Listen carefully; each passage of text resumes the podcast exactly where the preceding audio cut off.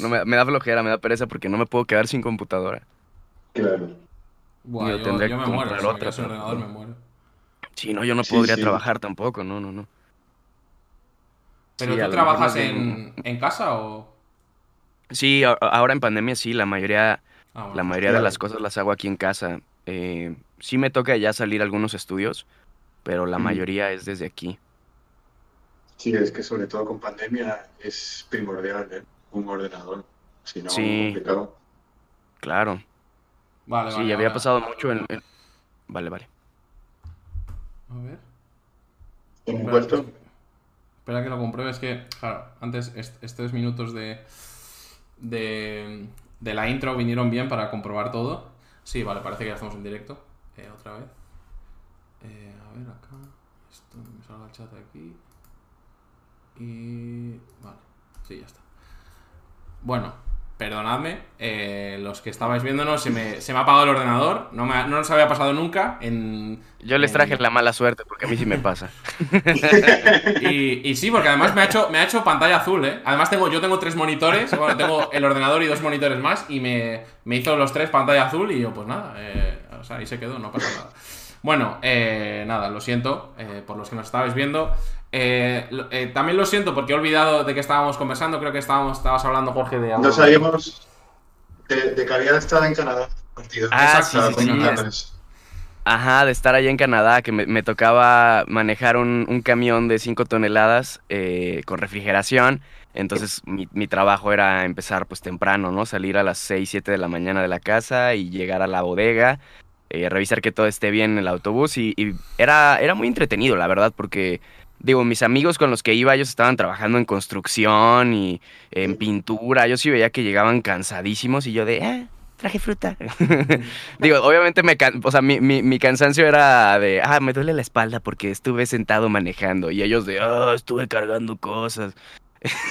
y a mí me tocaba ir, o sea, de repente eran trayectos muy largos y pues la paga es por hora. Entonces sí me tocaba ir a una granja a las afueras de la ciudad y me marcaban y, ¿dónde estás? En el tráfico, en el tránsito aquí atorado, no avanza. Entonces pues era venir escuchando podcast.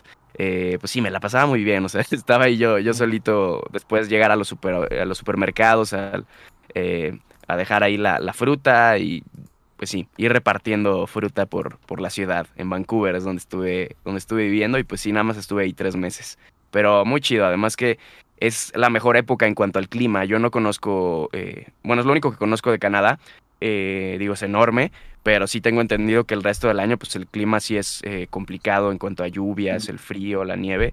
Y el verano, wow, los días, la duración así larguísima, el sol todo el día, muy bonito. Además, súper seguro y muy limpio. Sí, ¿no? Entonces, entonces corroboras que, que Canadá es, es tan, tan, tan guay o tan, tan chulo, tan... Sí, tan primer mundo, sí, sí. sí. Bueno, bien. Hombre, pues... y no, el, el pues- transporte público, así, re- revisaba en el, en el móvil, así, a- la hora a la que iba a llegar y puntualísimo, todo así, excelente, la gente súper buen trato. De hecho, me pasó que el último día que estaba trabajando, eh, pues yo iba ya muy distraído, ya pensando en, en, en ya dejar de trabajar, porque después me iba a quedar como tres semanas, eh, pues nada más así, a, a seguir conociendo la ciudad. Y ese último día choqué, tuve ahí un, un accidente. Eh, y, a la persona a la que le choqué, o sea, yo, yo choqué por tonto, o sea, yo iba distraído cambiándole al, al, a- al teléfono la canción y se puso la luz amarilla y yo no vi o pensé que el de enfrente se iba a seguir y ¡pum! Llego por atrás. Y se baja la persona y, y- y me dice, ¿estás bien? Le dije, "No, yo estoy bien, ¿tú estás bien? Sí, sí, sí. Y muy amable así me dice, no te preocupes, estas cosas pasan, tú tranquilo. Y yo de, wow. Y no fuera aquí en México, no sé, en otro país, ¿qué te pasa, imbécil? O sea, es como la gente, una calidad de persona, todos súper tranquilos, no tuve conflicto con nadie, súper chido. qué bueno. Otro, otro estilo, ¿no? De, de, de vida. Gracias, Vicente, Sí, por, tu suscripción con, con Amazon Prime. Eh, te lo agradecemos. Eh, Vicente es tu compañero de. tu ex compañero, tu Ah, ex muy bien. Eh, El querido Vicente. Entonces, bueno, ya no- después de dejar atrás tu, tu aventura de, de canadiense, eh, Ajá. eso fue un poco, es que no sé por qué estoy pensando todo el rato en, tú viste la película de los Simpson cuando se van, se quieren ir a Alaska, ¿no? Que es como como el sitio de donde todos los pájaros te quitan la ropa cuando llegas a casa y todo. Era un poco, es un poco la idea que tenemos en el mundo, porque yo, yo creo que es como en el De mundo, la idea que se tiene de Canadá. Y Sí, yo así, yo así haciendo un ritual con pieles de animal, lleno de frutas. Y, y bueno, dejando atrás ya tu, tu aventura canadiense, eh, bueno, luego empiezas a la universidad, ¿no? Y, y todo eso. Sí. Y bueno, nos pasamos rápido por, por tu vida universitaria. Y, y luego llega la, la oportunidad de irse a Gandía, ¿no? Eh, bueno, de irse a España, Así es. vamos a empezar, ¿no? Porque creo que, mira, me sentí identificado con una cosa que, que tú dijiste. Lo que pasa es que me pareció gracioso que, que comentas que tú pensabas que la Universidad Politécnica de Valencia, dijiste, hombre, esto estará en Valencia, ¿no? Digo yo, Ah, eh, que al llamar. Y me hizo gracia que tú dijiste, bueno, pero no fui tonto y me di cuenta con tiempo. Claro, pues Ajá, claro. yo soy, yo soy el tonto que se dio cuenta el día antes. Yo ahora, ahora vivo, pasó también. yo ahora vivo en Valencia. cuando- Didi Remo. Ah, Vale. ah, perdón, perdón, que cuando, cuando vi que, que entraba en UPV dije Politécnica de Valencia, campus de, de Gandía, dije, bueno, pues los campus estos son gigantes, ¿no? Habrá alguno, pues Gandía será por la G o algo así. Y luego me enteré que no, que me tocaba mudarme.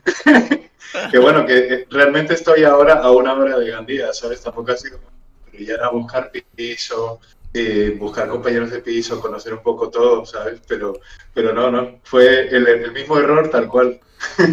Yo me di Sí. cuenta el día antes y por eso viví en la residencia, porque yo fui sin margen. Yo ahora mismo vivo en Valencia, en una casa que es de mis abuelos, pero... Y es donde yo pensaba vivir. Pero claro, eh, yo me di cuenta el día antes, yo vivo, mi casa, la de mi familia está a 800 kilómetros de, aquí. Entonces justo el día anterior de coger el coche, hacer esas 8 horas en coche, eh, me di cuenta y dije, mira... Claro, mi madre, obviamente, mi madre me no le gustó. No, no estuvo muy, muy contenta con, con esa situación. Eh, fue algo eh, complicado en la familia, pero bueno. eh, sa- salimos adelante y, y- y fue bien, porque ya Y lo dejé atrás. bien. Y, bueno, ¿cómo nos gustaría hablar eh, sobre todo un poco de, de cómo es la, la diferencia? Bueno, tú, vamos, haciendo un pequeño inciso, tú, tu, tu universidad, ¿dónde, dónde, ¿dónde la estudiaste? ¿En qué ciudad de Yo México? estudié en, en ITESO, se llama la universidad, eh, y está en, en Guadalajara, en Guadalajara, México. Yo actualmente me encuentro en la Ciudad de México. Eh, esta es una universidad privada, jesuita, tiene campus muy eh, lleno de áreas verdes, muchos jardines. A mí me gusta mucho, o sea, la, la experiencia universitaria que tuve ahí y estar en el campus es súper lindo. Y, y pues sí, o sea, es una, en una, una universidad grande. Y a mí lo que me pasó fue que yo quería, yo quería irme de intercambio. Yo desde niño nunca me gustaron las experiencias como de... En la secundaria tuve la oportunidad de irme a Albuquerque y no la quise tomar, o sea, Albuquerque, Nuevo México, y no la quise tomar. Como que me daban pánico. Y ya después en la universidad dije, sí, sí me gustaría, eh, pues, vivir una experiencia en otro, en otro país, ¿no? Como que ya me había animado a... Sobre todo, pues, ya había tenido la experiencia en Canadá, ya había viajado un poco más. Eh, ya había estado en Europa cuando antes de entrar a la universidad, entonces dije, estaría buenísimo. Y me quería ir, había una universidad, eh, hay una universidad en Tilburg, en, en Países Bajos, en Tilburgo, y, y es de pura creatividad. Y ya había tomado un taller yo con un- una profesora de Tilburgo ahí en, en mi universidad, que hacían como el verano internacional y traían maestros de otros países. Entonces, eh, pues me, me quería ir para allá y yo tengo como que una mala suerte, así como ahora que se cortó el stream, que les traje mi, mi mala suerte. Eh, tengo una mala suerte con los exámenes. Soy pésimo para las evaluaciones, para todo tipo de cosas.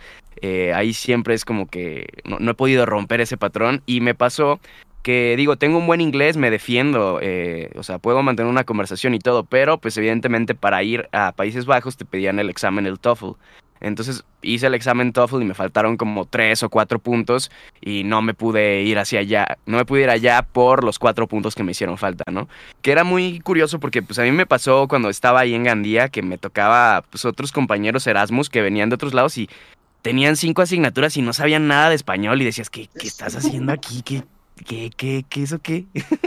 Entonces, eh, pues bueno, fue, la, fue mi segunda opción, fue mi segunda opción y dije, bueno, me quiero ir a España. Eh, y empecé a ver las opciones y dije, bueno, estaría bueno aquí, este, pues porque puedo complementar, o sea, hay materias como de, de radio, de medios de comunicación, que en, en, publicidad yo no llevaba esas materias, era más como de, de la carrera de comunicación. Entonces dije, bueno, estaría bueno aprender de cómo hacen producción radiofónica en España, eh, pues sí, las cuestiones de, televisión. Entonces dije, bueno, pues estaría buenísimo. Entonces elegí y sí, cuando empecé a ver en dónde iba a vivir, fue que dije, bueno, es en Valencia y luego ya revisé y dije, ah, Campus Gandía. dije, bueno, está una hora de Valencia, ah, no pasa nada, pues está bien. Eh, no, no pensé que fuera a ser la experiencia así tal cual como la viví, que digo, me encantó, la pasé súper bien, eh, pero no pensé que fuera a ser como tan tranquilo, tan solitario, tan... Eh, que, eso, insisto, me encanta, pero también fue muy curioso porque, pues, yo tuve que no fue como un intercambio como tal. Yo tuve que pagar lo que cuesta la, la, universidad allá que estaba mucho más barata que la universidad en México, porque digo, también pues es del gobierno, tengo entendido, y pues sí. en, en, México pues era universidad privada, ¿no? Entonces, de hecho me salió más cara, me, me, salió más cara la revalidación de las materias que cursé en España que las mismas materias. Así se las pongo. Este, ¿qué digo? Eso... Insisto, fueron tres, tres asignaturas nada más, pero, pero fue muy curioso pues porque el proceso lo llevé yo solo no me acerqué a alguna agencia que me dijera, ah, vete a las residencias del, de la universidad o vete a estos lugares. O sea, yo me acerqué como si fuera un español más. Entonces, por eso fue que llegué a un, a un piso eh, con más españoles. Eh, en este caso con Vicente eh, y con Héctor. Entonces, pues llegué y fue como, ok, porque hasta el casero me dijo, no, no, no, este, nada, más vamos, nada más puedes rentar un año y te voy a cobrar una diferencia si te quedas seis meses y no sé qué. Yo, ah, bueno, está bien. Eh, pero llegué y después empecé a conocer a todos los Erasmus y todas las personas que incluso había algunos de México y era como, ah, no, nosotros nos acercamos a Erasmus Valencia y ellos nos movieron en, en todo el hospedaje y la, la, la, y yo de, ah, órale. pero o sí, sea, fue una experiencia muy, muy, muy interesante. Tú fuiste más do, do it yourself, ¿no? Dijiste, venga, yo a por uh -huh. todas y... Igual. Así es. Sí, además llegué, o sea, mi, mi apartamento me lo entregaban creo que en, en septiembre y yo llegué a, finales de agosto. Entonces me, me, quedé en un Airbnb cuando llegué a, a Gandía. Eh, y es un Airbnb con una familia de Lituania que se hicieron mis amigos, los seguí frecuentando durante el tiempo que estuve ahí. Eh, entonces, pues fue muy curioso también llegar y convivir. O sea, yo pensé que era como una habitación así nada más, ¿no? Y, pero pues más bien fue como que llegué a la casa de una familia y se portaron muy bien conmigo, fueron muy hospitalarios, eh, me contaron de su cultura, estuvimos eh, echando el vino, platicando, súper, súper bien, y ya después fue que, que me moví con, con, Vicente y con Héctor. Bueno, entonces eh, fue, fue una experiencia, eso sí que fue una experiencia de verdad que te... no, no, no, diría españolizarte tampoco, pero que te adaptaste a la que es la vida universitaria al 100%, ¿no? El tema de compartir piso y tal. Eh, y eh, bueno, ¿cómo fue? O sea, nos gustaría hablar un poco también de cómo fue la diferencia, ¿no? De, de lo que es eh, la vida universitaria, pero entendida como, como el tema del ocio, la rutina, ¿no? Como la rutina diaria que podías tener. No sé si en México tú vivías en tu casa cuando estudiabas en, en la universidad. En tu casa, quiero decir, con tu sí. familia. Y entonces, ¿cómo fue? No sé, ¿tú, tú ya, antes de eso ya habías vivido solo eh, o con compañeros de piso? Sí, pues mira, viví con, con, cinco amigos en un espacio muy pequeño cuando estábamos en Canadá. Era un lugar con dos habitaciones, entonces pues era compartir cama diario. Eh, y pues bueno, ahí estuve así tres meses. Luego ya había vivido con amigos eh, a los 18 años, la primera vez que vine a vivir a Ciudad de México. Y también había vivido eh, pues experiencia así, este, eh, digamos, pues de repente cuando en la universidad, bueno, en Guadalajara yo vivía con mis, con mis papás, con mis hermanos. Eh, entonces, de repente me tocaba que había residencias también a espaldas de la universidad, entonces me tocaba ahí conocer el ambiente mm. universitario, foráneo, universitario foráneo eh, por los amigos que eran de otras partes de México que estaban ahí en la universidad. Entonces, sí me tocaba como que, ah, pues de repente me voy a quedar acá en casa de algún amigo, alguna amiga, ¿no? Eh, ahí es como que había vivido la experiencia eh, universitaria más, eh, menos familiar, digamos, que estar con, en casa de mis papás.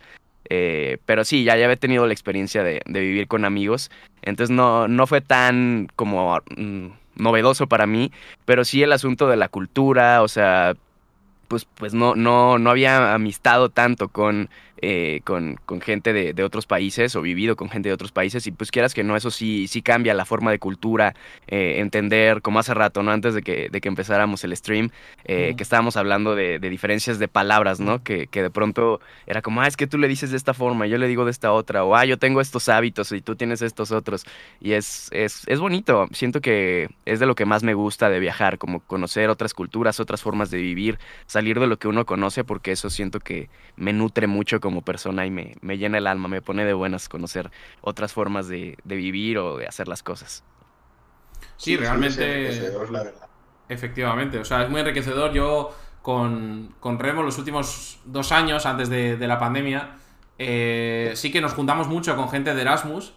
Y, es verdad. Y notamos mucho, yo, yo por lo menos noté mucho la diferencia. El tema de juntarte con gente muy diferente, incluso gente italiana o alemana, que realmente. Sí, sobre todo alemanes, italianos, sí.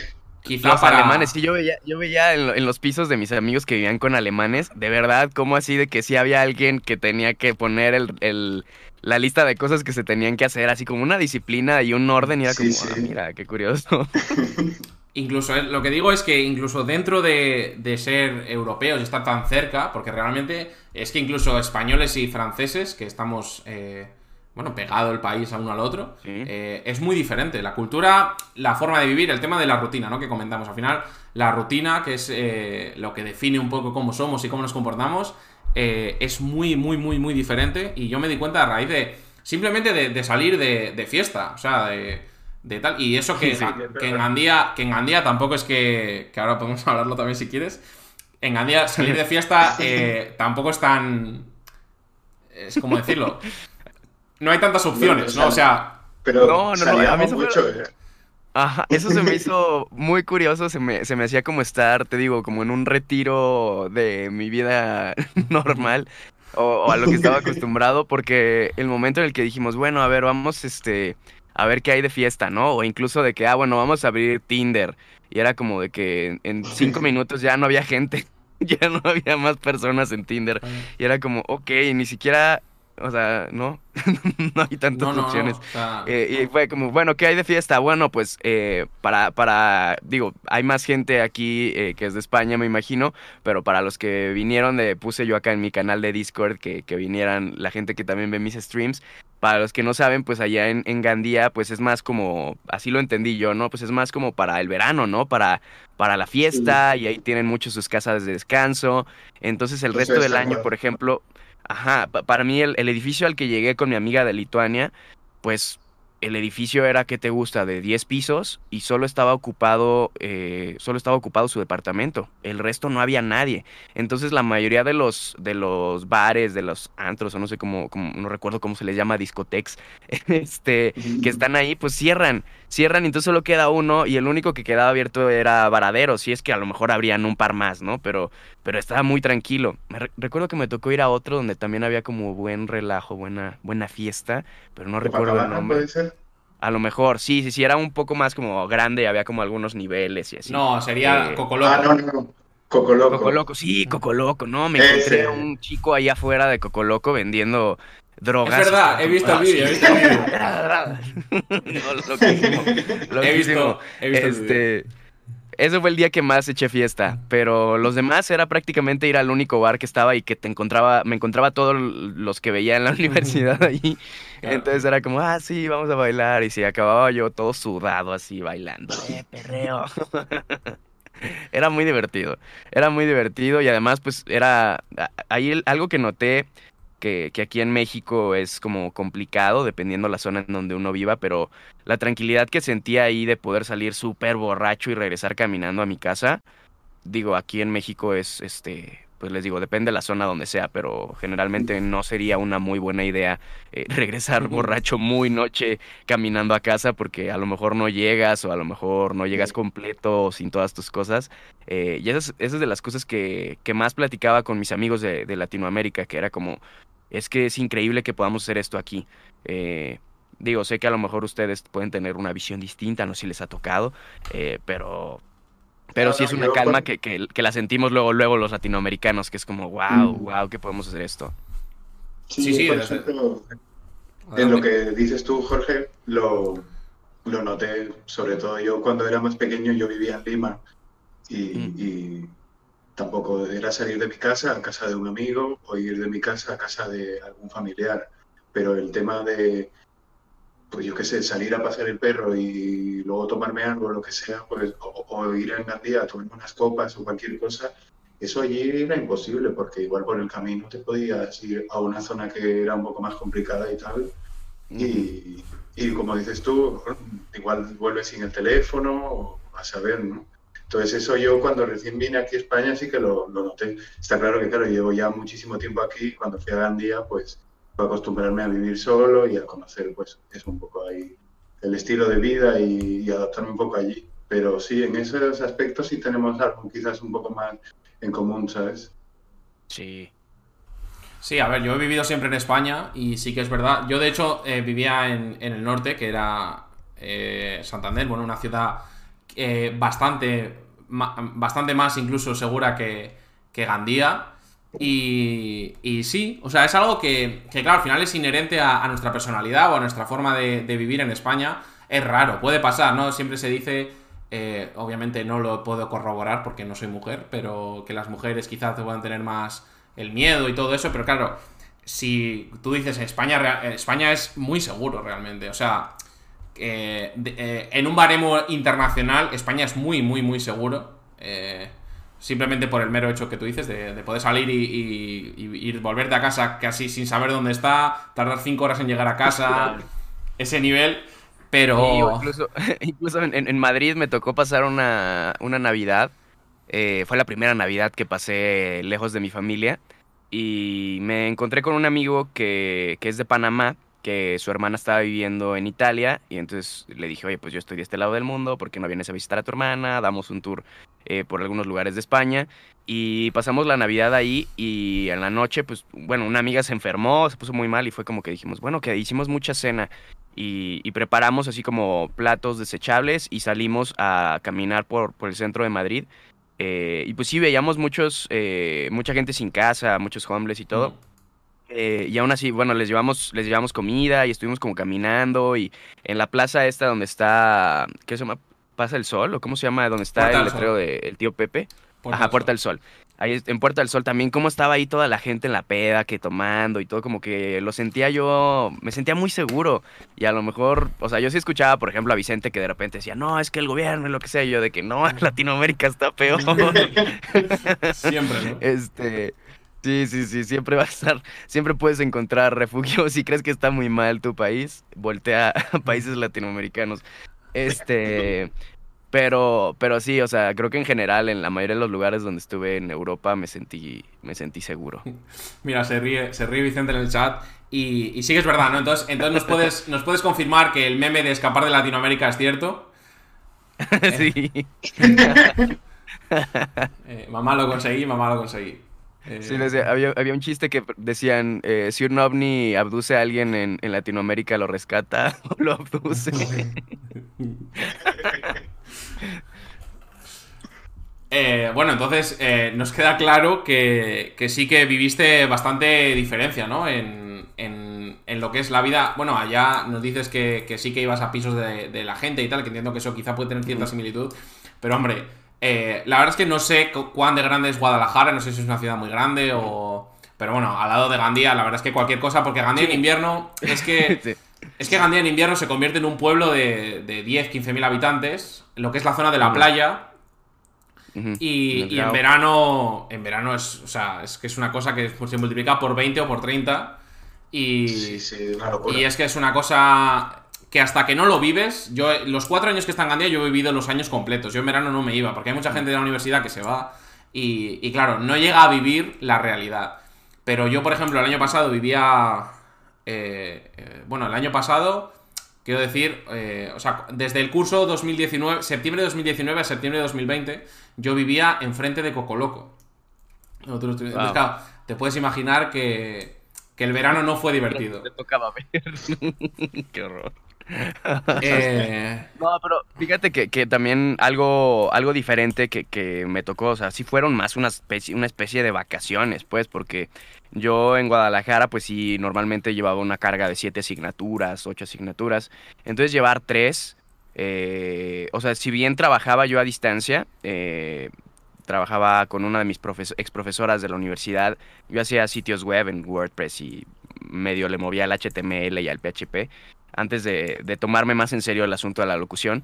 Eso es lo que yo estaba haciendo en la universidad. Pero, Entonces, perdona, perdona que te pues, interrumpa un segundo, pero sí, sí, sí. me ha dicho un pajarito, que se dice aquí, que es como alguien me, contó el secreto. Eh, de, sí, acá también que, sí. De que sí que, sí que hacías alguna, alguna locución eh, en el piso y tenías un método eh, bastante gracioso, ¿no? Era, era claro, te tenías que buscar la vida con, con los medios que tenías, ¿no?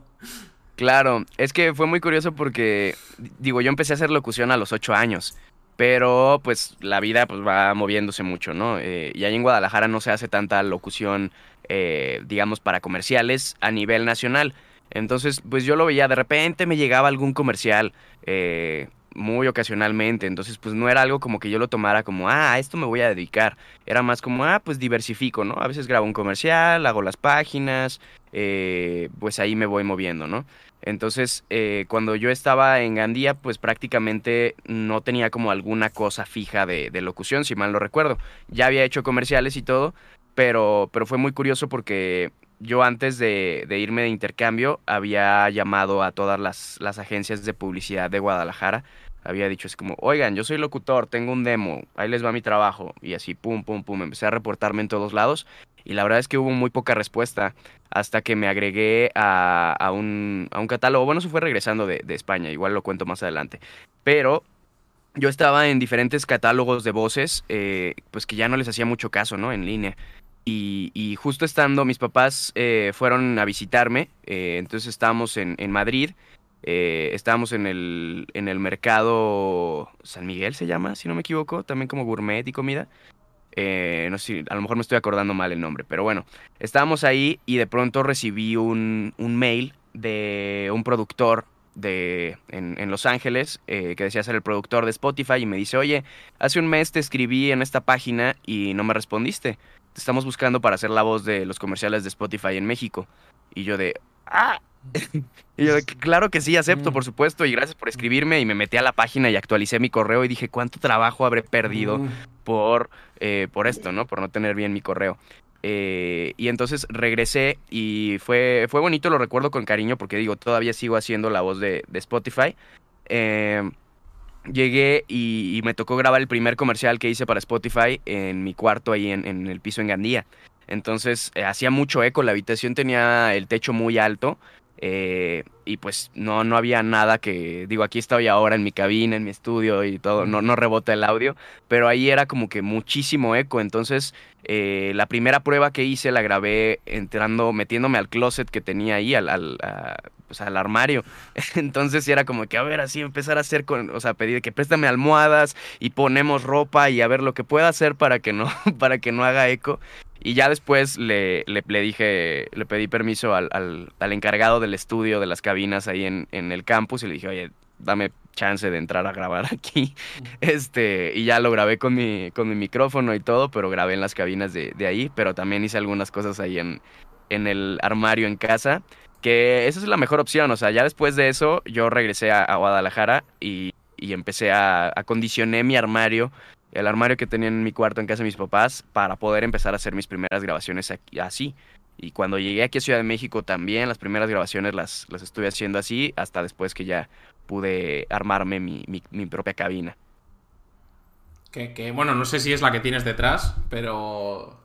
Esta es la, segunda. La primera eh, va a ser un año que me cambié a, esta casa en donde estoy ahora. Antes estaba en un, en un departamento, en un piso. Eh, y ahí tenía otra cabina que la hicieron mal, etcétera, y la tuve que regresar. Digo, me ayudó mucho en pandemia, pero después empezaron a construir un edificio y ahí fue cuando dije, esto no está bien hecho. Bueno, desde el día que me la llevaron vi que no estaba muy bien hecha el aislamiento y todo. Ya dije, oye, te la regreso, te pago la mitad, pero ya no me sirve. Entonces ya me armaron esta, que esta sí está, esta sí está pro. Eh, y bueno, aquí estoy ya en un, en un, lugar un poco, digo, sí estoy dentro de la ciudad, pero eh, es, es, una privada con diferentes casas, entonces digamos que hay doble seguridad, estoy más aislado de, de, la calle y de los ruidos de la ciudad, entonces eh, pues no, no hay tanto problema y aquí esta ya está bien hecha. Pero, pero sí, hace rato que me preguntaban, ¿no? De si, si trabajaba desde aquí, desde casa a partir de pandemia, pues sí, la mayoría del trabajo, el doblaje para series, este, he hecho cosas para HBO, para Netflix, eh, y pues también los comerciales que he hecho, todo lo hago desde acá, igual Express TV también, y mis streams en Twitch también los hago por acá. No, no sabía que, hacías streaming en Twitch, eh, te seguiré, yo soy muy... me gusta mucho verlo a ver qué, qué, hace. Supongo que. Bueno, sí, sí, es verdad que, en la entrevista de, que hiciste con. Bueno, entrevista no sé si se llama entrevista, ¿no? Charlaste un poco con, con, con Alex, con Alexby, y sí que la verdad que lo comentabas, que justo recién empezabas, que, que te gustaba un poco reaccionar a vídeos y, y temas. Nosotros eh, vamos a empezar un poco también con eso. De, eso es una noticia que os doy a, a los que nos estáis viendo hoy, eh, porque nosotros hasta el momento. Solo eh, hacemos lo que es la entrevista los, los domingos, quizá también los, lo algún día entre semanas y se cuadra con el invitado, un miércoles, un jueves, un lunes, depende un poco, pero siempre solo nos ceñimos a eso, ¿no? Y ahora, al pasar un poco, pues eh, intentaremos también eh, hacerlo sobre sobre pues sobre otras cosas, ¿no? Más off topic, más just chatting o algo de, ese estilo. Y, y, bueno, mira, aprovechando, ya vamos a entrar en el, en el maravilloso tema de, de, bueno, nos has comentado, no lo vamos a pasar por alto, ¿no? Que has grabado también cosas para HBO y para Netflix. Aquí en España no lo escucharemos, ya sabes por qué, ¿no? Porque estarás cansado de escucharlo, pero eh, la famosa guerra, no, no, no soy, bueno, yo, yo por lo menos no soy muy, eh, muy... Seguidor, partidario. sí, exacto, partidario es la palabra. No soy muy partidario de, de esa guerra, ¿no? En verdad, pues eh, es obvio que que los españoles de España nos gustará más el, doblaje de español de España y los latinos más el latino, ¿no? Eh, aunque a veces no nos quede más remedio a unos y a otros que ver el, contrario. Y, bueno, al final la broma de la broma de Homero y de a todo gas y tal, pues bueno, o sea, eso es algo que va más por, el, por el meme que, que, por otra cosa, pero sí que sí que es verdad que, que, está ahí y no lo podemos eh, dar por alto. Pero pero sí, bueno, pues ah, como no, eh, vamos a hablar un poco de, del tema de Express, de Express TV. Tú has dicho Express TV, aquí se dice TV, allí TV. Eh. TV, TV también, le, he, visto que, que, Ibai le dice TV. Sí, es verdad. Porque claro, la pues, si es letra a letra, eh, o sea, la T la pronunciamos T y la, la V, nosotros la pronunciamos V, sí, no, la, la, RAE dice que la... Sí, no, no, no, la RAE indica que es V. Esa, la, la B chica, que bueno, que también B chica se le conoce más por acá, pero... Ajá. Pero fíjate, fue muy curioso porque tal cual regresé de, de España y, y, dije, bueno, estoy haciendo los comerciales de Spotify, puedo hacer más comerciales. Eh, entonces decidí otra vez reportarme en las agencias eh, y no tenía respuesta. Lo que yo estaba haciendo de comerciales era solo para la región occidente y bajío de, de ahí de, de México. Entonces eh, me metí a una página que es muy popular, que, que, ha sido controversial también entre algunos youtubers, que se llama Fiverr o Fiverr. De hecho, eh, Nacho, el chico que estuvo hace un par de semanas aquí, estaba en, en Fiverr, es muy, muy famoso. Ah, pues ahí está. Pues eh, en Fiverr, para los que no conocen, pues es una plataforma en donde uno puede ofrecer sus servicios de lo que sea. O sea, hay gente que cobra por bailar en tanga con el mensaje que tú le pagues, ¿no? Entonces hay gente que hace logotipos, hay gente que hace música, hay gente que hace locución y bueno, hay de todo. También tiene fama porque pues mucha gente regala su trabajo ahí o hay gente que está en, mucha necesidad, entonces pues da mal barata o hace competencia desleal. Eh, pero bueno, hay de todo. Hay gente que cobra bien, hay gente que cobra barato pero es una plataforma, entonces yo creo que también eh, a mí en determinado momento me tocó cuando llegué aquí a Ciudad de México que había gente que no, no entren a esas plataformas y, y yo de, pues no, no, no estoy en contra de ellas, más bien cobra lo que tienes que cobrar y no regales tu trabajo. Eh, y si alguien lo sabe valorar, pues lo, lo, va a pagar, que fue lo que me pasó a mí. Yo empecé a hacer al principio, sí, trabajo también desde la ignorancia de que no sé cuánto cobrar, empecé a hacer muchas locuciones, y de pronto me llegó un, mail de Esteban, el, dueño y creador de Express TV. Me dice, oye, ¿cuánto me cobrarías por hacer la narración para este canal de YouTube? Y yo de, ah, yo conozco este canal. Y entré y dije, wow, sí es este canal. Y dije, pues está súper bien. Entonces le dije, ah, bueno, te cobro tanto, ¿no? Entonces al principio, eh, pues me pagó, me pagó ahí en Fiverr y ya después me dijo, oye, lo podemos llevar por fuera. Y yo, ah, ok, perfecto, ¿no? También por cuestiones de, eh, de impuestos y todo, que yo le pudiera dar una factura deducible, etcétera, ¿no? Eh, y empezamos a trabajar así y de pronto pues yo ya estaba en, mi último semestre de la universidad y pues ya estaba haciendo lo de Spotify y estaba haciendo lo de Express Y dije, empecé a hacer cuentas y dije, oye, pues con esto yo ya me puedo ir a vivir a Ciudad de México, yo ya puedo tener este ingreso fijo mensual y puedo ir a, buscar ahí suerte con los comerciales a nivel nacional. Eh, entonces, pues esa fue la oportunidad eh, grandiosa que estoy, siempre estaré agradecido y me encanta hacer Express TV y los que no conozcan Express los invito a que, a que vayan a, Express TV o a Express TV y, chequen los, los datos curiosos. Eh, entonces, pues fue la oportunidad de, ah, me puedo ir con esto ya a vivir a otro lado, ¿no? Y, y pues tal cual, lo tomé, llegué acá a Ciudad de México y ya, ya tenía yo ubicado a diferencia de Guadalajara, en Guadalajara no conocí yo en ningún momento agencias de locutores, había agencias de publicidad, pero no agencias de locutores. Y aquí hay varias agencias de locutores, entonces llegué a la llegué a locutores.com y este me inscribí a un taller, eh, un coaching con Igi Dudkiewicz, que es también locutor y actor de doblaje, y también ahí están los directores de casting. Entonces, pues yo llegué con mi demo y les gustó, y a la semana ya me estaban enviando castings y empecé a trabajar. Entonces así fue como eh, en marzo acabo de cumplir tres años aquí. Eh, pero así fue como empecé a hacer comerciales, después llegaron los audiolibros, el año pasado doblaje, que ya había hecho doblaje la primera vez que viví aquí cuando tenía 18 años, antes de estar en la universidad. Pero así fue como, como empezaron a salir las cosas. Yo actualmente creo que sigo en Fiverr, pero, o sea, yo puse ya mis tarifas como deben ser Además que la mayoría de las cosas que me llegaban de Fiverr pues solían ser clientes pequeños, mucho para videos internos. Y eso es lo que yo hago. Yo hago cosas que no son comerciales en Fiverr. O sea, si alguien me escribe y, ah, quiero darle una voz a este video explicativo, va, te cobro lo que, tenga, lo que tengo que cobrar. Pero si ya es para cuestiones de comerciales, normalmente los, los grandes clientes no llegan por Fiverr. Entonces, este, pues sí, yo también, para no meterme en problemas de exclusividad, de contratos o incumplimiento de, eh, de esas cosas, pues ya publicidad yo no hago por Fiverr, pero para mí sí se me hace una plataforma que es, es darse a conocer, es otro espacio más en donde alguien te puede encontrar. Y he tenido, he tenido clientes que me encuentran por, por Fiverr y así como Esteban de Express, eh, pues después llegamos a un acuerdo y por fuera seguimos trabajando. Entonces es una plataforma para exponerse, para dar a conocer el trabajo de uno y pues sí, a lo mejor hay gente que ahí lo va a dar en 5 dólares lo que yo pueda cobrar en 100, pero no importa, pues también hay gente que no tiene, eh, o sea, que, el presupuesto que tiene es limitado y pues también necesitan de esas personas, entonces no, no pasa nada. Eh, yo creo que hay, hay mercado para todos.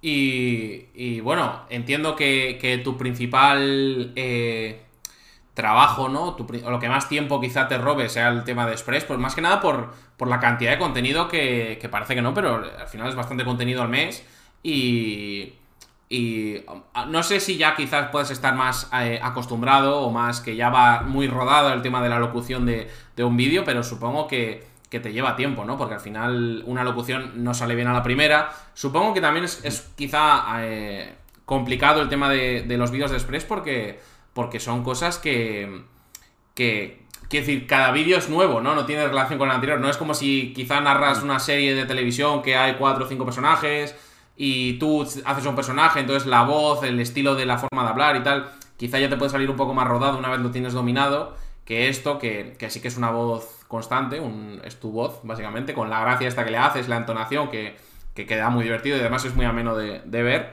Pero. Gracias, Pero el tema de gestionar, que, claro, son cosas, son a veces son palabras raras, o esta especie de araña, que es una palabra así, todo ese tipo de cosas se te será complicado, ¿no? Digo yo. Sí, eso, eso es lo que más eh, llega a tomar tiempo. Em, evidentemente, digo, el próximo mes cumplo cuatro años con, con Express TV. Eh, entonces, pues también he ido notando mi mejora, mi habilidad. Eh, al principio me tardaba, no sé, media hora grabando y una hora editando. Eh, y hoy en día, digo, también empecé a hacer audiolibros, eso me ayudó mucho para mi lectura de comprensión, para también estar más seguro y no equivocarme tanto. Y hoy en día me tardo a lo mejor 10 minutos grabando un video eh, y ya editándolo una media hora más o menos. Eh, pero digo, eso, eso, sin, eso sin distracciones.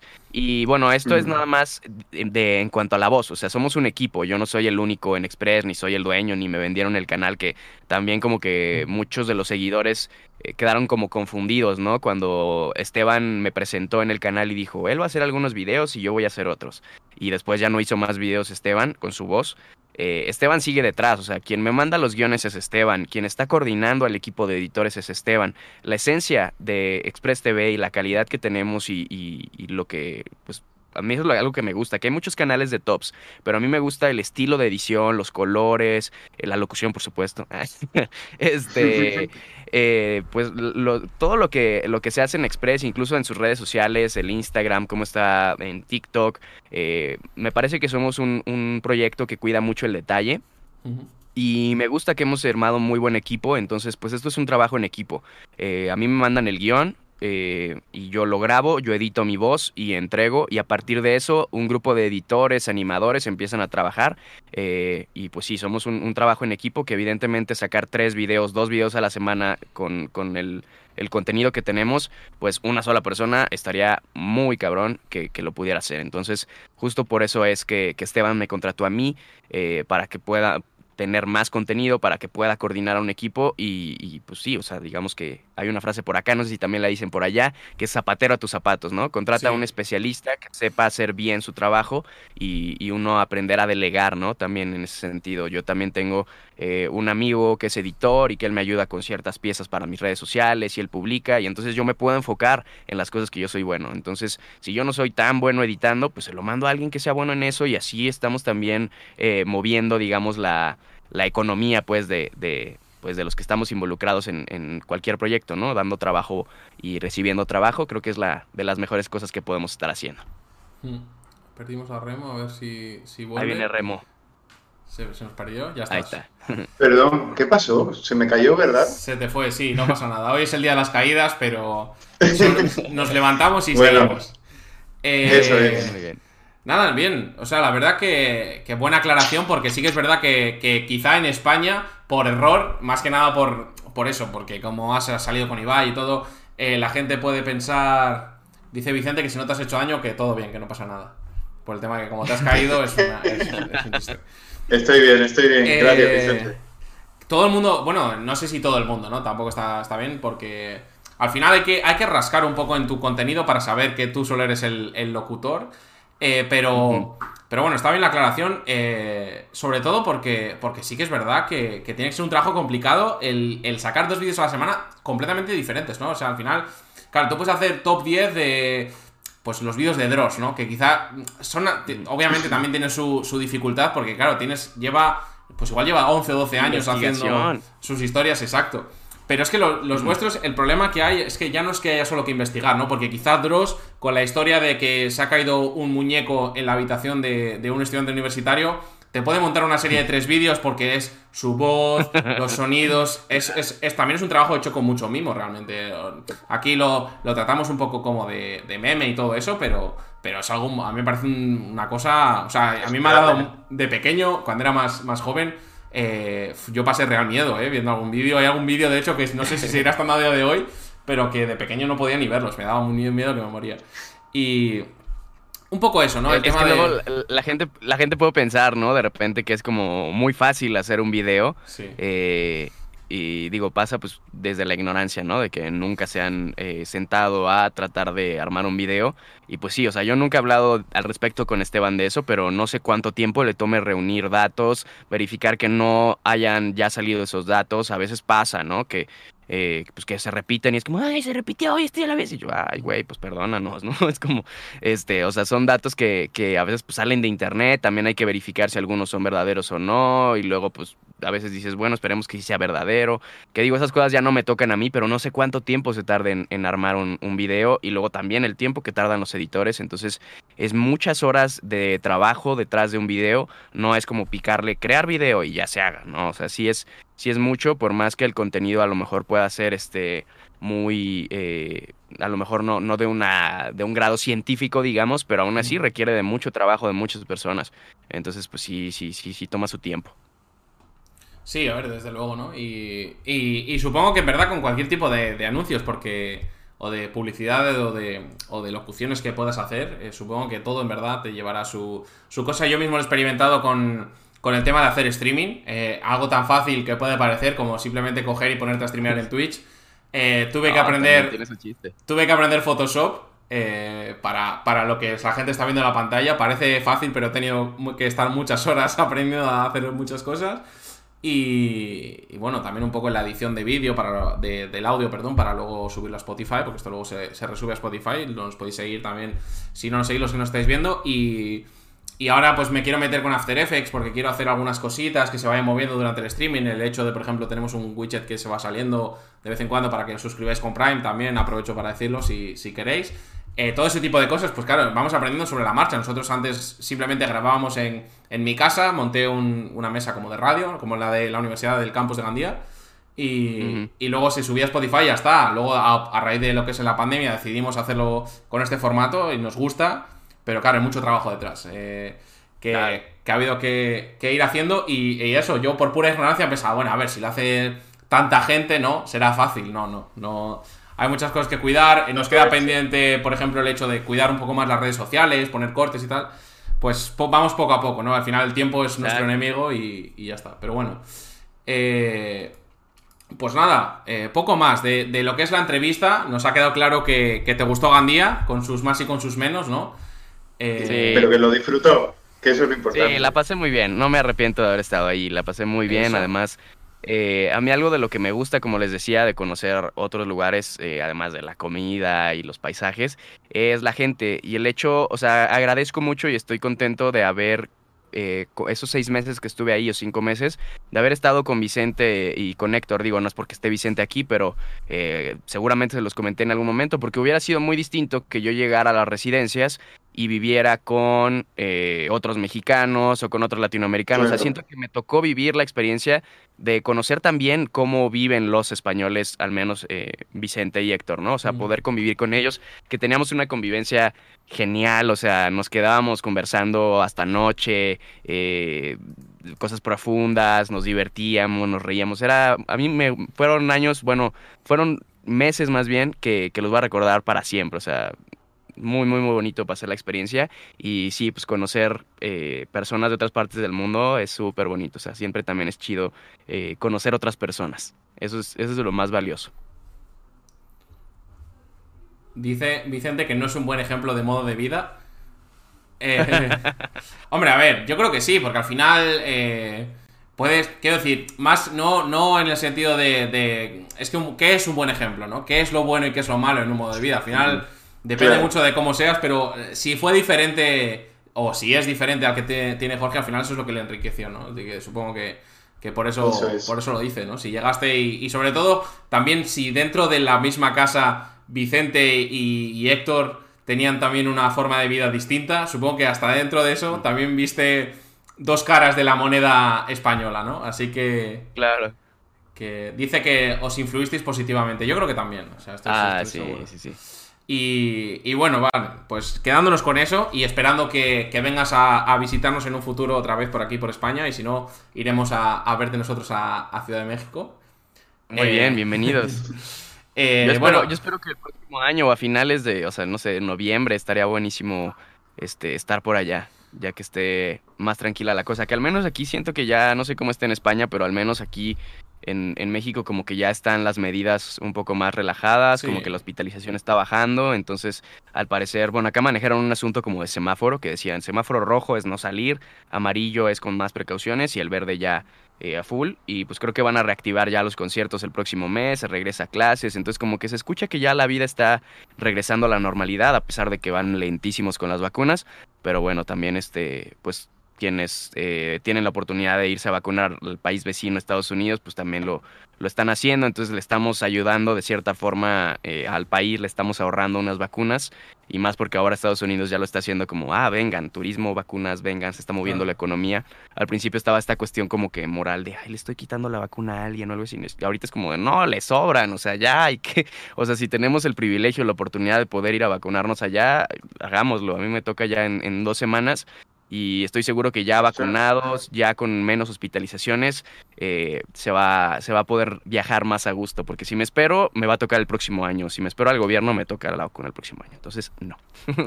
aquí, aquí en España estamos más con, el, con esos plazos de próximo año porque estamos lejos y... Nos estamos esperando. Y bueno, yo me lo he llegado a plantear, ¿eh? lo debo decir, me he llegado a plantear el tema de eso porque porque sí. Ah, ¿Se, está dando, ¿Se está dando el turismo de vacunas hacia algún país europeo? No, porque en Europa estamos todos muy parecidos, porque al final en Europa todo Mm. pasa por la Unión Europea y, y, pues eso ralentiza los procesos porque cuanto, cuanto más gente tenga que decir que sí o que no, el pulgar hacia arriba o el pulgar hacia abajo, eh, pues todo se retrasa, ¿no? Entonces, bueno, Claro. pero sí, yo creo que eh, nos queda este año aún de, de sufrimiento, pero ya para el año que viene mejorará la cosa y, y seguro que, Venga. Que vamos para, para adelante. Bueno, vamos a pasar ya a las secciones del programa. Eh, hemos dado una pequeña introducción, como hacemos siempre a todos los invitados. Eh, para los nuevos, vamos a empezar con una sección que se llama Las 10 preguntas. Eh, de nuevo os digo, a los que ya nos veis y, y a los que sois nuevos, antes teníamos una intro, pero eh, nos, la, nos la tiran por copyright en YouTube, entonces pues estoy trabajando en una nueva, pero eh, no es tan fácil y no, no tengo el tiempo de momento para, para poder terminarla, pero la tendremos, eh, lo, lo prometo. Y, y bueno, básicamente vamos a hacerle a, a Jorge 10 preguntas. Vamos a ir alternándonos Remo y yo en, en las preguntas. Le daremos un poco de contexto para poner un poco en situación la pregunta y que no, y que no se entienda mal. Eh, Jorge tiene el derecho a, a vetar alguna pregunta si no la quiere contestar, pero por suerte no hablamos ni de política ni de nada personal, no, no nos metemos. Y nunca, temas- nunca ha pasado lo del veto aún. Nunca ha pasado de Esperemos momento, pero siempre, aquí- eh, siempre informamos al, al preguntado de, de la posibilidad que es. tiene, ¿no? Así que nada, vamos a, a comenzar. Voy, empezaré yo, después irá Remo y así sucesivamente, ¿no? La primera pregunta que, que te hago es, pudiendo elegir cualquier superpoder, eh, ¿cuál elegirías? L- Volar. Volar.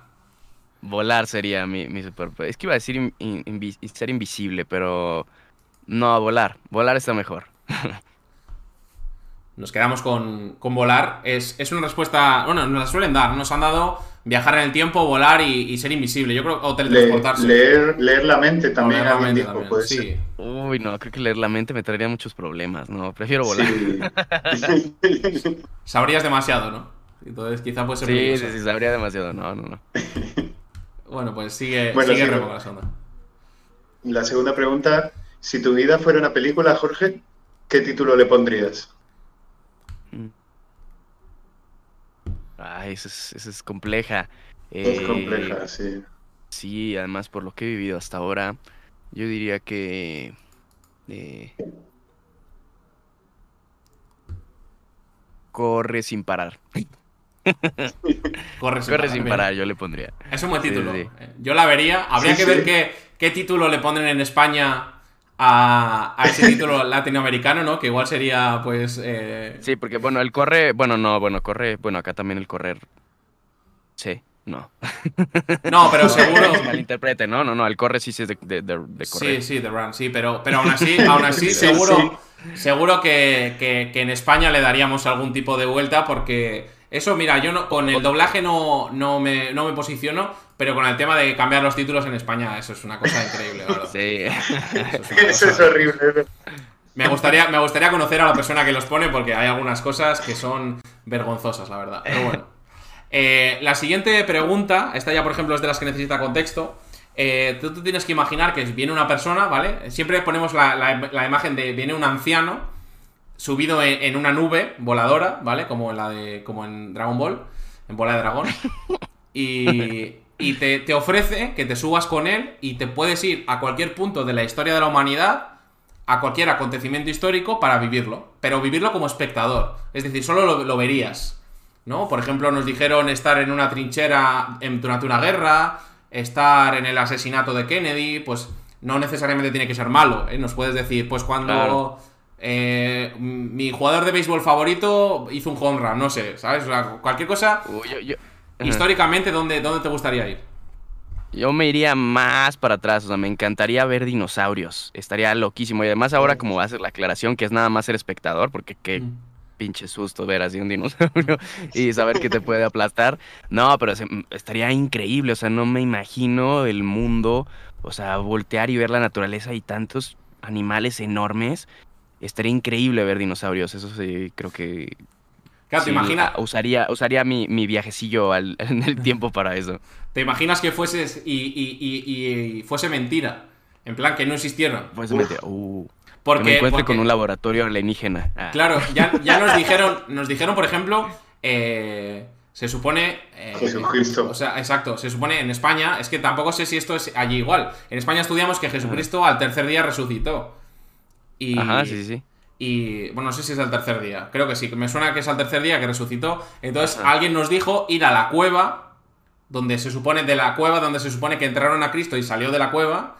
Eh, a ver un poco si salía. A ver si, si era verdad o no. Como en plan, a ver, a ver. A ver, ¿dónde está? Que, que yo lo vea, ¿no? No, es que luego, sí, es que luego insisten en tomarse las cosas muy literales y no, yo digo que, digo, no, no, yo creo que muchas historias religiosas sobre todo tienen, son más como parábolas o, o historias que tienen Sí. eh, un significado a- a- en, en doble, eh, pues no, no es literal, ¿no? O sea, como que representan cosas Claro, como... este más figurado. "Ah, vamos a ver a, a Adán y Eva y cómo siguieron Caín y Abel si eran hombres, se cogieron a su mamá. No, pues no. o sea, son historias que, que tienen otro significado, creo yo. Sí, la verdad que, que eso, pero, pero hombre, me, me ha gustado la tuya, ¿eh? porque nadie había, había tirado por, por, Nadie, esa, nadie. por esa rama, ¿eh? Y al final es, es interesante el, el ver los dinosaurios, ¿no? Porque además, Claro. luego, claro, obviamente tú vas y luego cuando volvieses al presente, eh, podrías aprovecharte de lo que has visto, porque tú Claro. no lo olvidas. Entonces luego, pues Claro, serías, una eminencia. Llego con la novedad. Exacto, una eminencia mundial dando ponencias Claro. en, en las mejores universidades del mundo diciendo es todo mentira. Nada, olvidaos de cualquier tipo de Era una dinosaurio". gallina gigante. Exacto. Claro, vas a un museo y dices, no, no era tan grande, bájalo un poquito. Sí Eh, tenían plumas todos. esto ha hecho- o, o simplemente, o te podrías ir justo cuando cae el meteorito a verlo Oh, y luego cayó el meteorito y dices, cambió. uff, uff, se quedó mal, se quedó mal la cosa. Bueno, sigamos con, con la cuarta pregunta, Remo, y, y vamos adelante. Eso es. Eh, la siguiente pregunta dice así. ¿Con qué persona te sentarías a echar unas cañas, a tomarte algo y, y conversar? del pasado así histórico. Sí, sí, del mundo. Del Sí, presente, o pasado vale cualquiera. Uf. Eh, ¿Qué será? Pues con el, con Jesucristo, ¿no? Ah, no, no es cierto, no, no sé. este, eh, ¿Con quién será? Es que elegir una persona así del. Siento que a- alguien que me pudiera enseñar así muchísimo. Claro, Eh, va por ahí la pregunta, yo creo. Sí, Sí. yo pensaría que alguna figura. Sobre todo han elegido gente por ahí que te pueda dar alguna charla. que- religiosa, sí, no, pues con algún, con, con, con, no sé, con, con Buda, qué sé yo, alguien eh, que haya alcanzado así algún nivel eh, de espiritual Superior. muy cabrón, sí, superior, sí, yo me imaginaría algo así. No, a lo mejor se me están escapando nombres en este momento, pero sí me iría con alguien eh, con mucha sabiduría en el, en el mundo espiritual eh, y que haya logrado tener calma ante las inconsistencias y, las fealdades que hay en este mundo. Estaría, estaría muy bien Buda, eh, porque además también estaría muy bien la misma situación, ¿no? Que fuese mentira. el físico que tenemos de Buda al final es algo que le hace entrañable, ¿no? Entonces imagínate que quedas con él y en realidad es un hombre musculoso, alto, Claro. con mucho pelo. o sea- Mamadísimo como Exacto. Jesús, sí, ¿no? Así. Mamadísimo. Esa es la, la palabra. Eh, sí, estaría, estaría, estaría guay, la verdad. Sí, imagínate, si, si me fuera a tomar unas, unas cervezas con, con Jesús y le diría, oye, pásame tu rutina de abs. en todos así, te- crucificado, pero con los abdominales así marcadísimos. Y estaría bien que te respondiese puro milagro, bro. Puro milagro. Puro milagro. Eh, Tú nomás lo piensas y lo atraes, Claro, lo exacto. manifiestas. si tú quieres que esa agua sea vino, lo puede ser. Ley de la atracción con Jesús. Uy, la, la ley de la atracción, ¿eh? Bueno, ahí, ahí- ese, te ha salido muy gurú ese discurso. Oh, sí, sí, no, ya, blasfemia. sí. Eh, bueno, la siguiente pregunta es. eh, es importante que en esta pregunta luchamos contra, contra los estereotipos y contra, contra las cosas burdas, ¿no? Como, como las, la respuesta fácil. Eh, la pregunta es: ¿cuál, es- ¿cuál es tu sueño? Pudiendo elegir algo que, se, que, que quieras que, que se cumpla en tu vida o, o como que, que te haría ilusión el, el vivir. Siendo un Eh, poquito egoísta. Siendo, obviamente, claro, siendo egoísta para ti. Siendo egoísta, pues me encantaría eh, seguir generando ingresos para llegar a una especie de retiro o una libertad financiera que me permita tener a lo mejor mis negocios y estar viajando sin necesidad de estar ahí y que el dinero esté ya más como un ingreso este pues así que esté llegando de la nada, ¿no? O sea, Pasivo, poder ¿no? estar viajando, conociendo el mundo, un ingreso pasivo, exacto. Que, que digo, de cierta forma, digo, yo no lo he alcanzado porque digo, el canal Express no es el mío, pero yo sé que, por ejemplo, aunque, bueno, con el, con el mío que tengo, ¿no? El de Jorge Voice o, o Jorge Lemus, o sea, sé que, que YouTube puede funcionar como un ingreso pasivo, ¿no? Que aunque uno deje de hacer videos, se siguen viendo los videos anteriores y pues se sigue llegando dinero. Entonces, Claro. yo me imaginaría así, a lo mejor tener eh, restaurantes o alguna cuestión, algún, algún negocio eh, en el que pueda estar ayudando a los demás, pero también al mismo tiempo que yo pueda estar eh, viajando por el mundo, conociendo. Eso me encantaría, tener esa libertad financiera, eh, que, que sí pueda tener esa tranquilidad. Bien, es, Claro. es un sueño que no nos habían dicho, pero en realidad es, un, es interesante, ¿no? Porque es que sería tener una forma de vida que, que realmente todo el mundo sueña, pero nadie nos lo ha dicho. Entonces me parece una respuesta interesante, ¿no? Eh, al final, Sí, sí. eh, no, no te has tirado a lo más fácil o a la respuesta más sencilla de, no, pues, pues, eh, ser rico o conseguir hacer el, el comercial de, de la Super Bowl o algo así, ¿no? Como que en tu ámbito laboral quizá como alcanzar el éxito absoluto, sino simplemente te has ido un poco afuera a, a- a lo que es una filosofía de vida, ¿no? Entonces es algo que, Claro. Que se enfoca más a, a la... Bueno, es que es como el, el contexto o la respuesta perfecta de la pregunta. El tema de ¿cuál es tu sueño? Pues hombre, cambiar mi filosofía de vida y alcanzar ese tipo de, de, de forma de vida que... De que es- libertad financiera, Exacto, sí. que es la que todo el mundo, es. que es la que todo el mundo quiere. Así que nada, sigue Remo con, con la sexta y nos quedamos con esa, con esa buena respuesta. Sí, una buena respuesta, la verdad. Seguimos con la 6. ¿Qué canción te gustaría que suene en tu funeral? Wow, eso sí está, eso sí está fuerte. Eh, ¿qué será? Eh, pues podría ser la payasada. ah, podría ser la payasada porque de repente me gusta y así me gustaría que me recordaran. No me gustaría tener un funeral lleno de llanto. Me gustaría que fuera una, un, un tremendo fiestón. Menos triste. Eh, y así bien, bien guapachoso. Y, eh, luego hago eso en mis streams. Pongo, acá en México están los, los sonideros, le llaman, y ponen así como cumbias y se modifican la voz y suena todo así, están hablando con eco y dice así.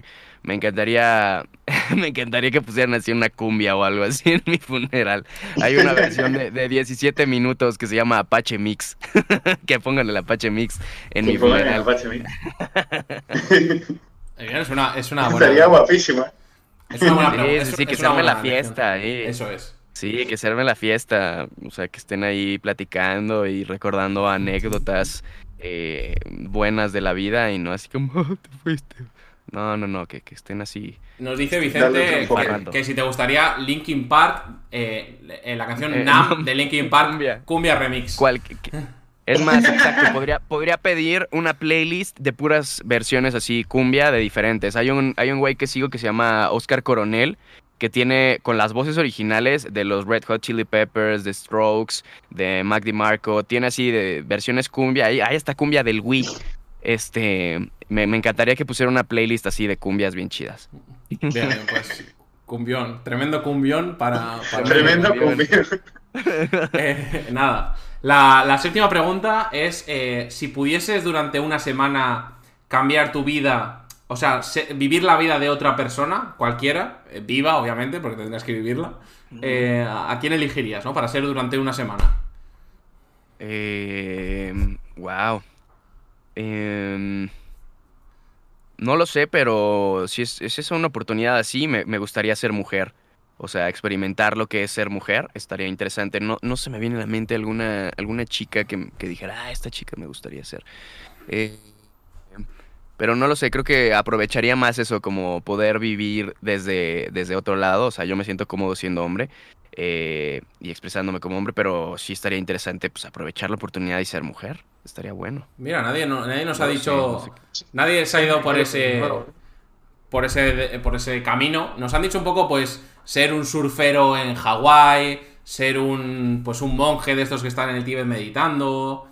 ¿Sabes? Como Ujú. quizá ese, Alguno ese- tirado también por gente rica. ser plan millonario Jobs. durante una Sí, semana. no, yo a lo mejor ser, pues, ser una mujer, pero sí está bueno pensar en el contexto, ¿no? Ahora que decías del, del surfer y eso, Sí, no, no sé si, creo que me daría mucha flojera estar como en el mundo de, de los eh, millonarios, ¿no? O sea, como que despilfarrar dinero y así. A lo mejor eh, mi, pues sí, a lo mejor una chica más hippie que también sea como viajera en el mundo, eh, eso se me haría chido.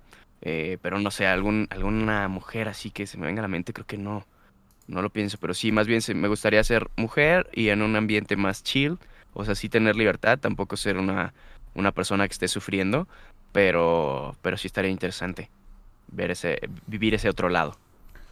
Bien, bien. Interesante eh, respuesta.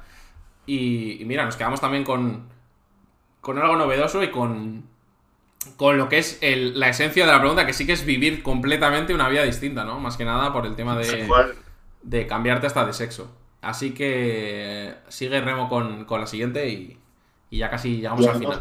sí, la 8.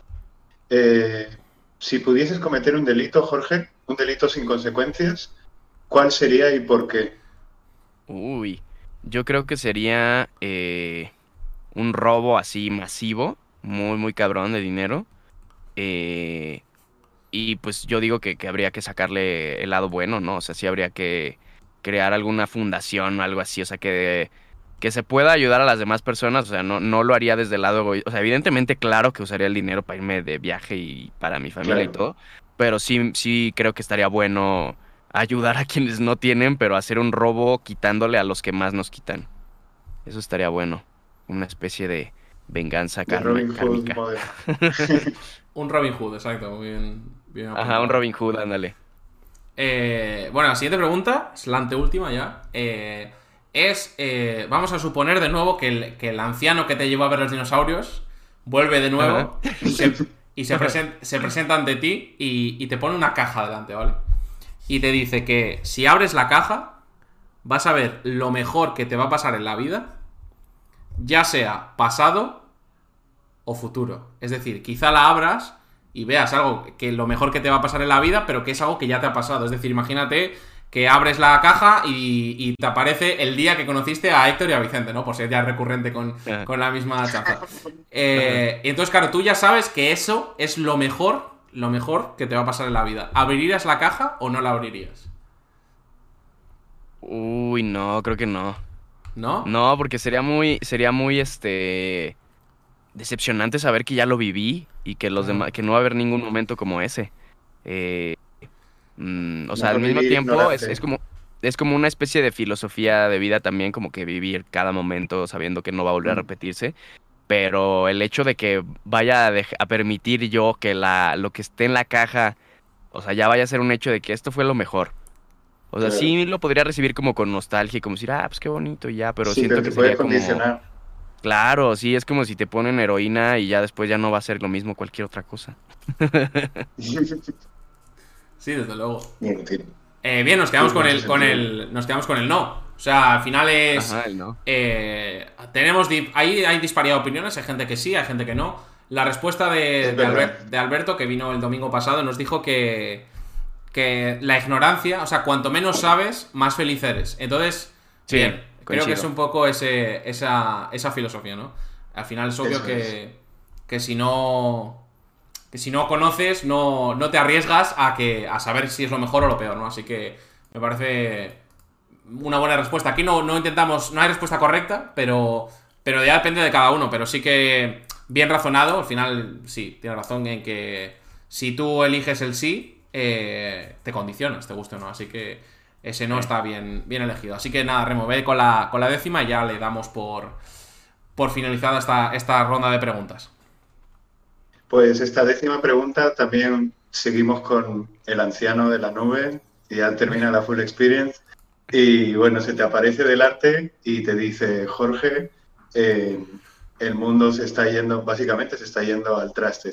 Hay un apocalipsis y tienes la posibilidad de elegir a tres personas con las que resetear a la humanidad desde cero. Da igual que sean eh, hombres o, mujeres, me refiero, al final de alguna forma o de otra van a buscar, van a encontrar una forma de reproducirse, así que eso. Este. eh, wow. Yo diría que. O sea, tengo que elegir a dos personas. A tres, a tres. A tres. O sea, son, Sí. seamos cuatro conmigo. Efectivamente. Eh, Sí. Uy, está, está, está difícil. Eh, yo creo que elegiría dos chicos, dos chicas. Eh, y no sé, es que creo que más bien haría como una lista de las características que deberían tener.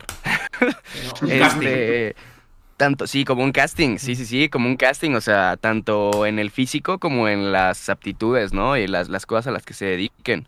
Pero Ujú. en cuanto al físico, pues sí tendría ya ubicadas a ciertas personas. Ah.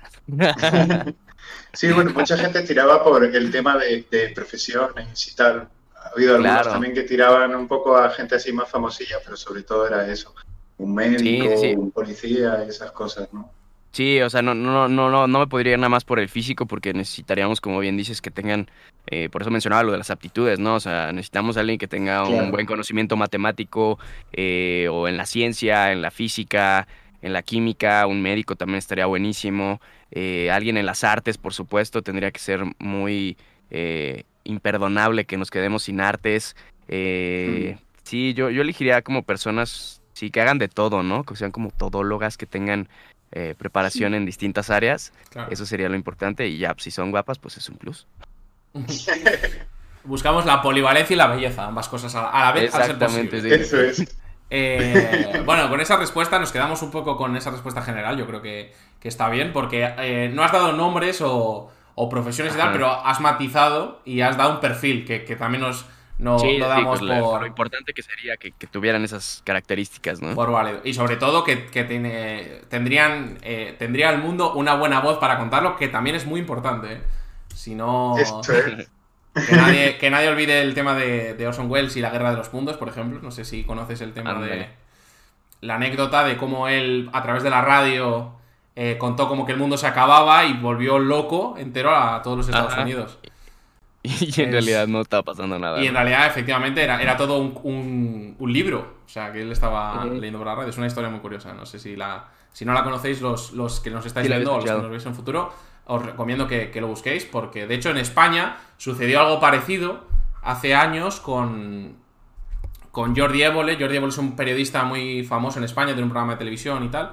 Eh, él hizo una cosa muy parecida con el 23F, que fue un golpe de Estado que hubo en España hace muchos años.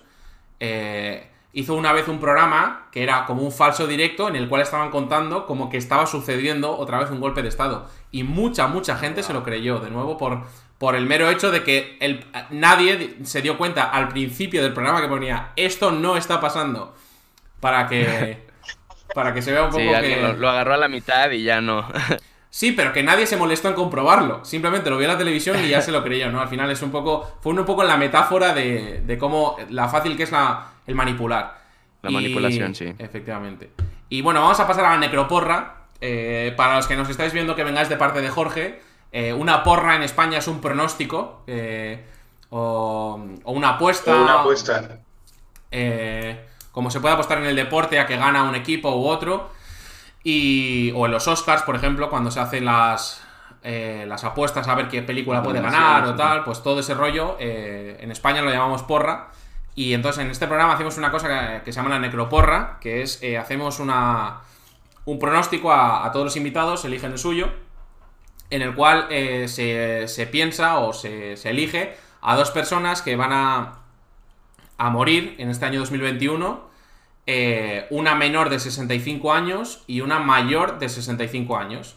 Entonces, eh, con la disculpa de Jorge y de la gente que nos esté viendo que no es de, de España, eh, al final estamos influenciados por la gente que nos contesta en, en este podcast, que son mayoría española. Entonces, eh, hay mucha, mucha gente de las que voy a nombrar, porque voy a hacer un repaso por si, para, que, para que Jorge no repita, ¿no? Porque eh, no lo he dicho, pero el que gane, el que gane tiene de premio una, una caja de cerveza artesana hecha aquí en, en Valencia, la ciudad en la que residimos los dos. Así que si ganas, por supuesto, se te entregará a ti. Eh, no, no hay restricción nacional, así que. Que. Que nada, te los digo para que no repitas, porque, porque es algo que siempre intentamos evitar para que. Bueno, al final, si repites, no serías inteligente porque estarías eh, quitándote posibilidades de ganar, ¿no? Así que te voy a decir primero Claro. los, los menores de 65 años y luego los, los mayores de 65 años, así te doy un poquito de tiempo para que tú consultes o pienses en, en lo que necesitas, ¿no? Entonces vamos a empezar, los menores de 65 años son, lo siento de nuevo para los que no nos entendáis los nombres y tal, pero bueno. Eh, no, de, por sí soy malo con los nombres. Eh, son Jordi Hurtado, Cecilio G, Kanye West, El Drogas, Pablo Hasél, Ignatius Farray, Marilyn Manson, Jesús Gil, Carlos Sobera, JL de Mundo Desconocido, Antonio David Flores, Son Penn, Pablo Iglesias, Miguel Bosé, eh, Six Nine, que es un trapero o algo así, puede ser. Eh, Joan Laporta y Vin Diesel. Esos tenemos de momento con menores de 65 años. Ahora vamos a ir con los mayores de 65 años, que son Plácido Domingo, eh, el rey emérito de España, Donald Trump, Carmen Sevilla, el príncipe Felipe de Edimburgo, que ya falleció, por lo tanto, esa persona ya tiene un punto. Flavio Briatore, la reina de Inglaterra, Quincy Jones, eh, Silvio Berlusconi, Christopher Lloyd, Joe Biden, Steve Buscemi, Ozzy Osbourne, Ángel Gabilondo y Jaime Peñafiel. Y ahora, ya, eh, vamos con. La mayoría son gente famosa en España y, todo eso. Y ahora ya vamos con, los de Jorge. ¿Quién nos quieres decir menor de 65 años? ¿Y quién mayor de 65 menor de 65 Mira, creo que todavía entra. Creo que todavía entra. Está en 65. Yo diría que eh, Miguel Bosé. Mira, para irnos así alguien. Ah, pero Miguel Bosé ya nos lo dijeron, ¿eh? Ah, ¿ya lo dijeron? Ya lo dijeron Miguel Bosé, sí. Ah, ni me fijé, Miguel Bosé. Eh, hay uno, bueno, no, pero este tiene 86. Mira, ¿puedo ir con alguien de... ¿Cuál es la categoría donde entraría alguien de 86? Es mayor de 65. Mayor de 65. Mayor de 65 yo diría, hay un personaje aquí en México muy popular en la televisión, no sé si lo conozcan por allá, que se llama Chabelo. Bueno, le dicen Chabelo. Chabelo. Javier López Chabelo. Ese señor este, tuvo, no sé si el récord de más tiempo en, en televisión eh, pero empezó, su programa lo tuvo, eh, salía todos los domingos y era de, empezó en el año 67 y terminó en el 2015. Eh, cada semana salía su programa en la televisión y, pues sí, hay muchos memes y, pues sí, tiene muchos chistes al respecto de su edad que dicen que vivió con los dinosaurios y todo, entonces yo diría que Chabelo, este, Chabelo puede que se vaya este año. ¿Qué otros cantantes? Es que mis opciones eran o Miguel Bosé o la reina Isabel, y la reina Isabel ya la mencionaron, entonces, eh, dígole, para los nombres, ¿quién más podrá ser? Eh, de artistas, a ver, voy a poner artistas. me voy a ir a los artistas mexicanos ya. No, pues me salen puros muertos.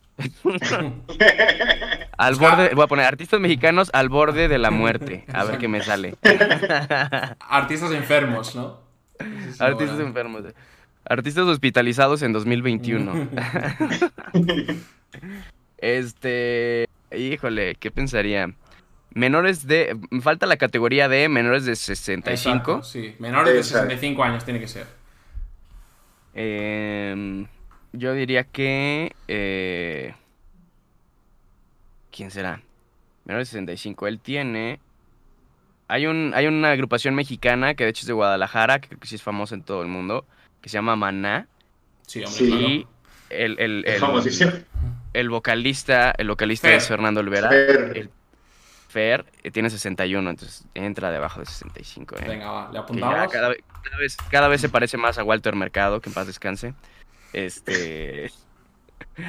¿Y quién más? ¿La siguiente categoría de cuántos es? No, no, ya está, son dos personas solo. Ya está, eran, esas dos. Adiós. Menor... menor de 65 y mayor de 65. Repasamos, tenés a Fer de Maná, que además es muy bueno porque, porque además tiene una tendencia muy, muy clara a caerse del escenario. Entonces, cuidado. Sí, sí, sí. Cuidado porque... es verdad. Es un buen apunte. De hecho, os recomiendo a todos los que no hayáis visto el vídeo en el que se cae dos veces seguidas de un escenario. es, muy bueno como. como es muy gracioso. Está cantando, en el muelle de, está cantando en el muelle de San Blas. Entonces, la primera vez se cae como. Em, está diciendo una frase en la canción. Y entonces. ¡Ay, ay, la puta! No sé qué tal. Se levanta y va andando el escenario, pero es que son 30 segundos. Y ¿eh? otra. Entonces eh, se cae la segunda y dice: ¡Ay, la puta! ¡Otra vez! Tal. Es muy en bueno. en una de esas no cuenta la, tercera caída, ¿eh? Exacto. Por eso digo que, gano, mi, paquete de cervezas. Estaba mucho mejor, mucho mejor tirado de lo que la gente se puede llegar a pensar. Y, ya, para, terminar, vamos a, presentar la última sección, eh, que ya es la que se encarga Remo. Esa os la presenta él, yo os pondré una fotito para que lo veáis y ya vais a entender un poco todo y, ya con esa vamos a, terminar ya. Bueno, pues como ha dicho Andrés, ya después de la entrevista, las preguntas y la porra, vamos con mi sección que se llama El primo de Zumosol. Eh, como no tenemos aún el tema de intros y tal, tengo un brick aquí de Zumosol. Para los que seáis españoles y lo habéis visto en supermercados y los mexicanos o gente extranjera, pues es una marca típica de aquí. Eh, lo explico así rápido y así pues todos entendidos. Eh, se trata de construir a tu primo ideal con piernas, torso, brazos, cabeza y un complemento como arma. Puedes elegir entre personajes históricos, deportistas, superhéroes, eh, gente del cómic, Pokémon, etc. La idea surgió en referencia al famoso anuncio de los 90 de aquí de España, como te comentamos antes, Jorge, y se trata de crear esta criatura que se batirá en duelo con las creaciones de los invitados anteriores, mediante encuestas en nuestra cuenta de Instagram. El ganador o ganadora eh, obtendrá como premio una camiseta serigrafiada con su primo y el logo de nuestro podcast. Así que, oye, igual te tocan las cervezas y ya de, de una también la camiseta. Así que, pues eso, eh, ¿por dónde quieres empezar? Bueno, antes, de, antes de eso, un segundo, voy a poner una foto en la que vais a ver el plantel. Ah, sí, un ejemplo, o, la arena. Exacto, el plantel que tenemos con todos nuestros primos de Zumosol para que la gente se haga una idea, de hecho tú también la vas a ver, Jorge, para que veáis un poco eh, a lo que nos vamos a enfrentar, ¿no? Tenéis...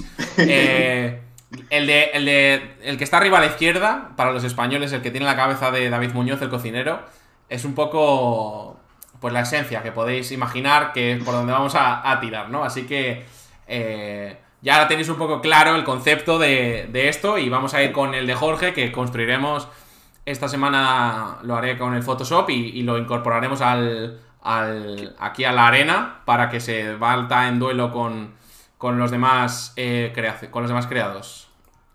y hemos, perdido, hemos, perdido, a Remo, así que hay que esperar a que vuelva para... Ahí está para ir con ello. A ver si lo tenemos.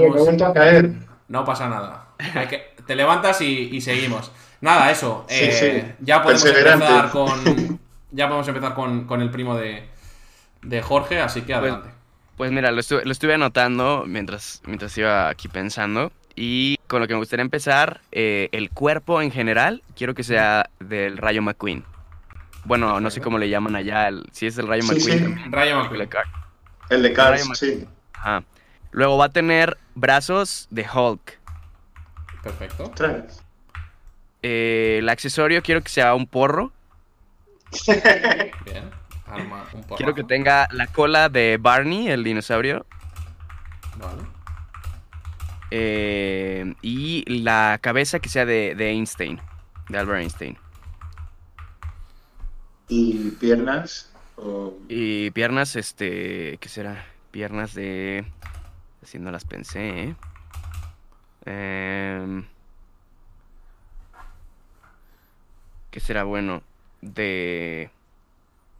¿Tendrá buenas piernas el, Arnold Schwarzenegger? ¿O Terminator? Probable, era, era culturista. Hombre, piernas, por ejemplo, de un T800, ¿no? De Terminator 2, eso estaría guapo. Ándale, wow, no, sí tiene muy buenas piernas Arnold Schwarzenegger. Eh, este, sí, sí, sí, pues, era físico-culturista.